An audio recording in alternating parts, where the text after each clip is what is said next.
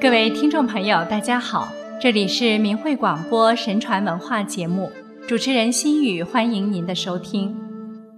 中国历史上，只有那些修身立德、推行善政、为民请命的清官，一直被视为为官做人的楷模，才能受到广大百姓的称颂和传扬。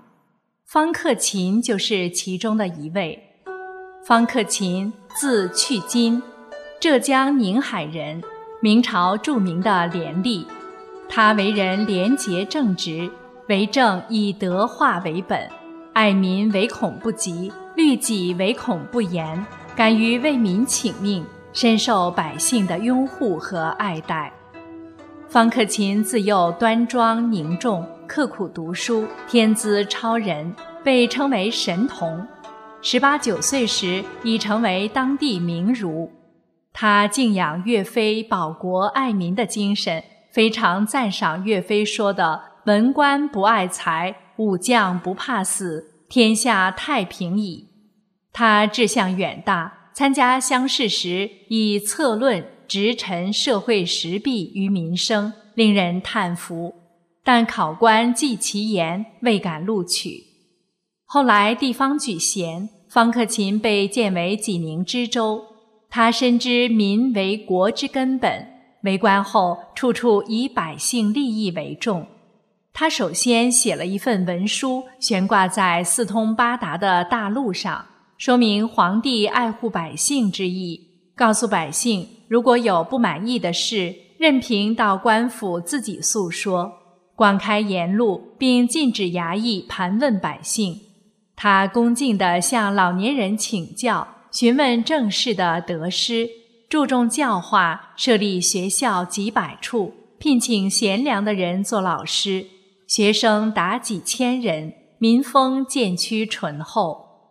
当时正值济宁饥荒，入冬，百姓又需为北方守军送军衣，朝廷有令，只许陆路输送，禁止州运，违者论死。严冬腊月，陆路艰难。民众恳求从运河水道就便运送，以免车马之劳。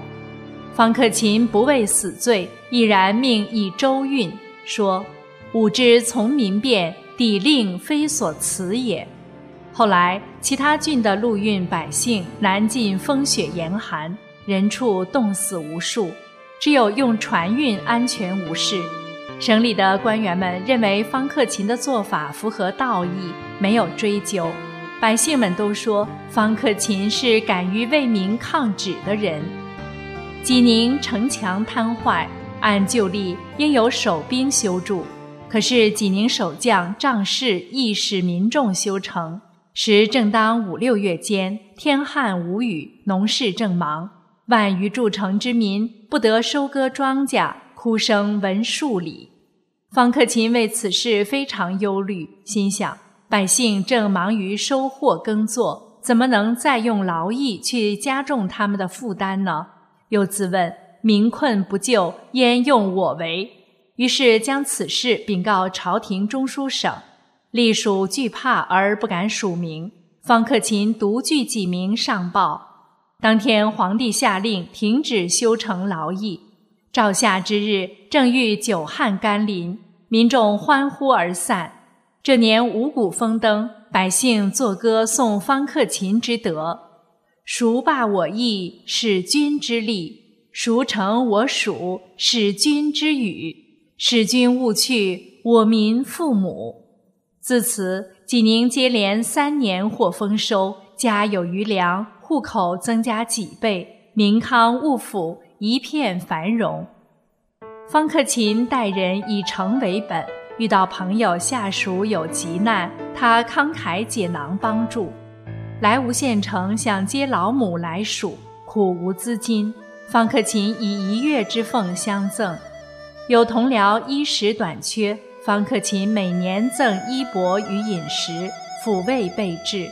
他任职三年。月俸有余，则尽散给朋友和百姓，或留官库，自己毫无私蓄。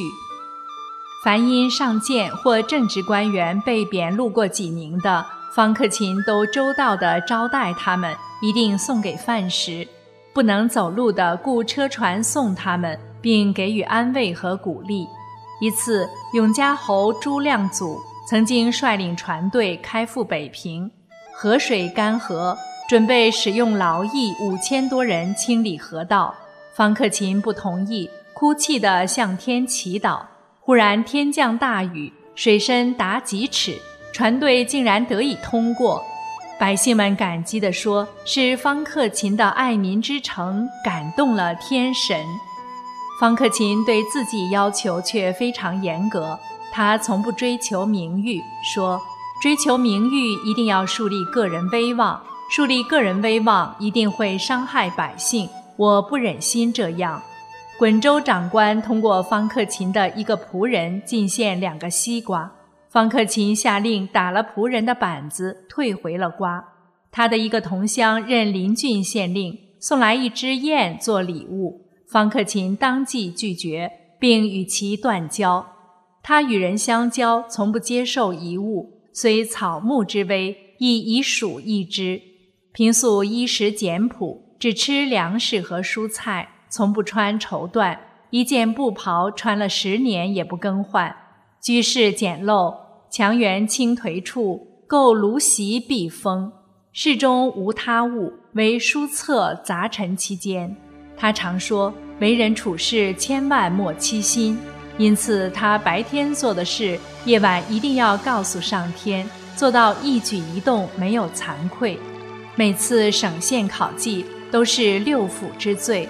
多次得到皇帝的嘉奖。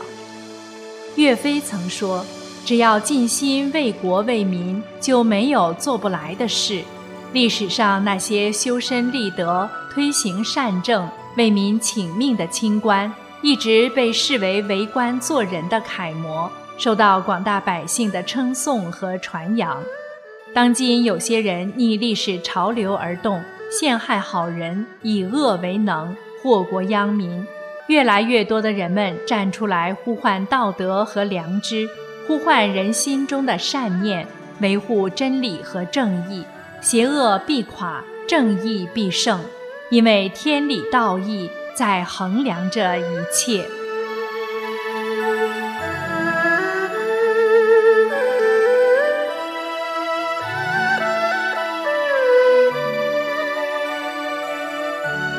各位听众朋友，今天的节目就为您播送到这里，感谢您的收听，下期节目我们再相会。